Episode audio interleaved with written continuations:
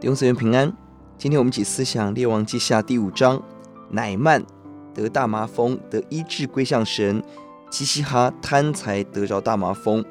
这一章我们比较几个人，一到三节我们比较乃曼跟小女子。乃曼是大将军，被尊大却染大麻风；小女子是一个亡国奴，但她却充满了爱心，关心主人的疾病，充满信心，相信以色列的神先知。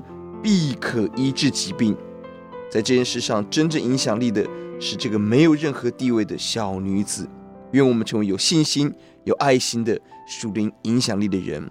七到八节，以色列王跟伊丽莎的对比，同样一封求医治的信，不信的人是恐慌、害怕，视为大危机；但对信的是彰显神医治跟奇妙的大转机。我们同样面对环境的困难。我们的信心决定了我们勇敢还是惧怕。求主给我们数天的信心。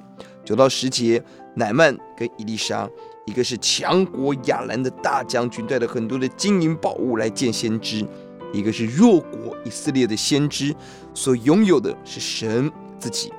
乃曼从骄傲、破口大骂、办事半信半疑，到完全的相信，面对先知。自称仆人，而且立志一生单单敬拜侍奉神，积极思想如何在职场上实践信仰，这是一个真信徒的样式。而我们看十五到二十节，乃曼与基西哈的对比。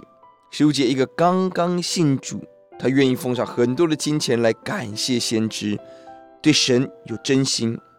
二十节，一个是长期跟随先知以利沙。看到很多的神迹，听了很多的道，却贪爱金钱。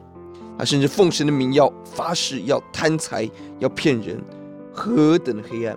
若那人下车转回营里的时候，我的心情没有去呢？这岂是受银子衣裳买橄榄树、葡萄园、牛羊、仆奴婢的时候呢？基哈西应该是伊丽莎的接班人。头号门徒如同伊丽莎是以利亚的接班人，但他却被金钱抓住，看着老师拒绝这么多钱，实在可惜。你这说谎、义正言辞的收礼物，满心想着做房地产买卖、做生意大捞一笔，忘记神的托付先知的使命，在黑暗中进入大马蜂的审判。我们起祷告，主啊，呼求你开恩怜悯，求你救我们脱离基哈西的黑暗软弱。脱离贪财的软弱，求主也把小女子的信心给我们。谢谢主，奉主的名，阿门。